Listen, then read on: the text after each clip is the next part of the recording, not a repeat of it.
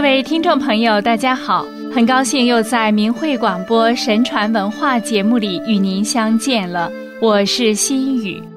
在中国的传统文化里，善恶有报的理念深植人心，而今天生活在现实中的人们对此却越来越淡漠了。今天我想给大家讲一个因缘果报的故事。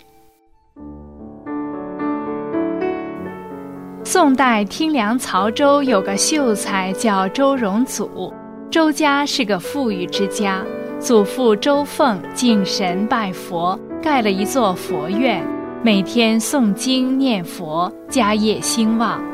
可到了他父亲这儿，只经营产业，不再信佛。他要修房子，又不舍得买木石砖瓦，就将佛院拆了来用。等到房子修好了，父亲也一病不起，人们都说这是不信佛之过。父亲死后，周荣祖掌管家业，因他满腹经纶，就想参加科举走仕途，于是带着妻子张氏和幼儿长寿同去。他把祖上遗留的成锭的金银埋在后院墙下，随身只带些零碎散银。叫了一个人看守房舍，就举家应试去了。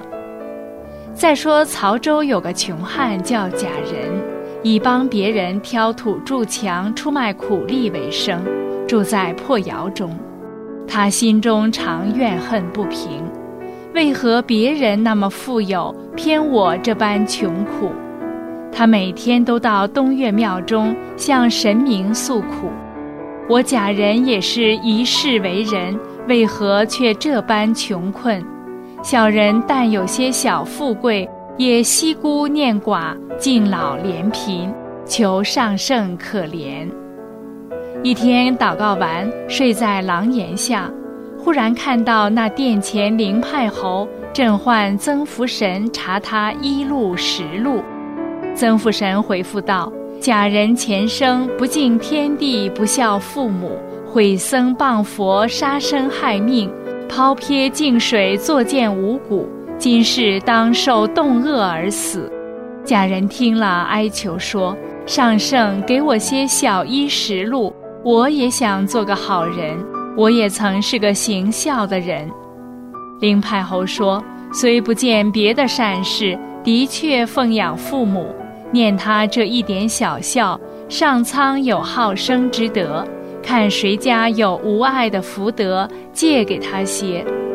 曾福神道：曹州周家福利所积，因功三倍，因不敬神佛，拆毁佛地，一念之差，该受一时折罚。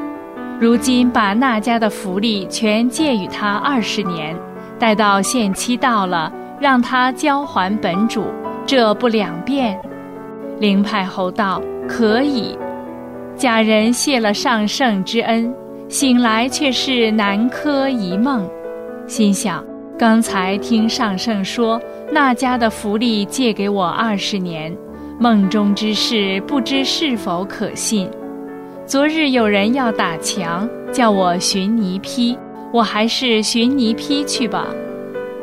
恰好周荣祖家看家之人被贼偷得精光，只有后院的一堵旧墙还可换点钱度日。他出门正碰上贾人在找泥坯，两人就谈妥了买卖。贾人除泥坯时，发现了埋在地下不计其数的金银，他暗自吃惊，原来神明如此有灵。家人运走了银子，买了房，生意越做越大，被叫做员外了。可他虽有钱，却十分吝啬，人们称他贾色儿。他娶了妻，却无子女，就让账房先生陈德甫帮着留意，想过继个孩子，将来继承家业。再说周荣祖一家，却命运未通，功名不达。回到家，空剩一所房子，所埋祖遗之物不见了踪影，从此衣食艰难，索性卖了房子去寻亲。亲远游，三口人盘缠用尽，只得沿途乞讨。回到曹南，时值暮冬，一家人避雪来到陈德府殿中。陈德府见此情形，就说：“你们如此艰难，把孩子过继给一大户怎样？”周荣祖夫妻为保全儿子，就同意了。陈德甫于是跟贾员外说了详情，贾员外非常高兴，双方立了文书。此时长寿六岁，三人痛哭而别。贾员外过继了儿子。就叫他贾长寿。长寿长大了，逐渐忘了儿时的事，只认贾员外为父。父亲一文不花，他却仗义疏财。又过了十多年，贾人夫妇相继亡故，长寿做了小员外，掌管家业。周荣祖夫妇投人不着，流落他方十多年后，讨饭回乡。想探望儿子，在一药铺里遇到了店主陈德甫，知道儿子已做了小员外。陈德甫又找到贾长寿，提起以前过继之事，长寿还隐隐记得。他急忙取了一匣金银，跑到药铺中来认父母。周荣祖夫妇见了儿子，非常高兴。长寿递上银子。周荣祖正要推辞，却看到银子上凿着“周凤记”。周荣祖说：“这不是我家的吗？”陈德甫说：“怎么是你家的？”周荣祖道：“我祖父叫周凤，是他凿字记下的。”陈德甫问：“那为何在贾家呢？”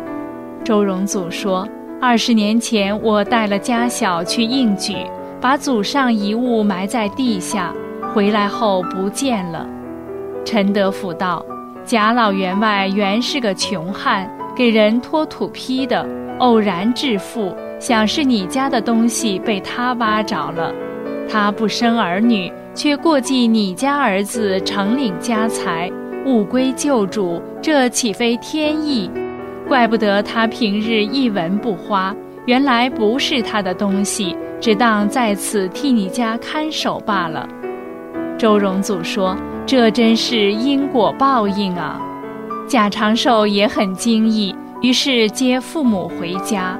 周荣祖把匣中银子交给儿子，叫他散与那些贫苦无依的人，又让儿子依照旧样盖了佛堂，夫妻双双修炼，长寿也恢复了周姓，全家人敬佛向善，家业越发兴隆了。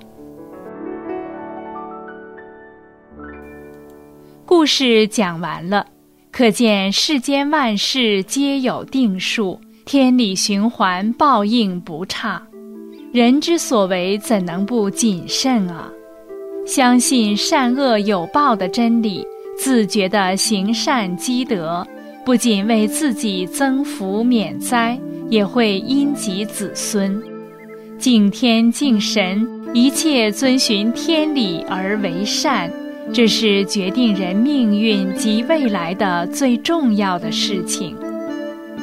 好了，听众朋友，感谢您收听我们这一期的节目，下次时间我们空中再会。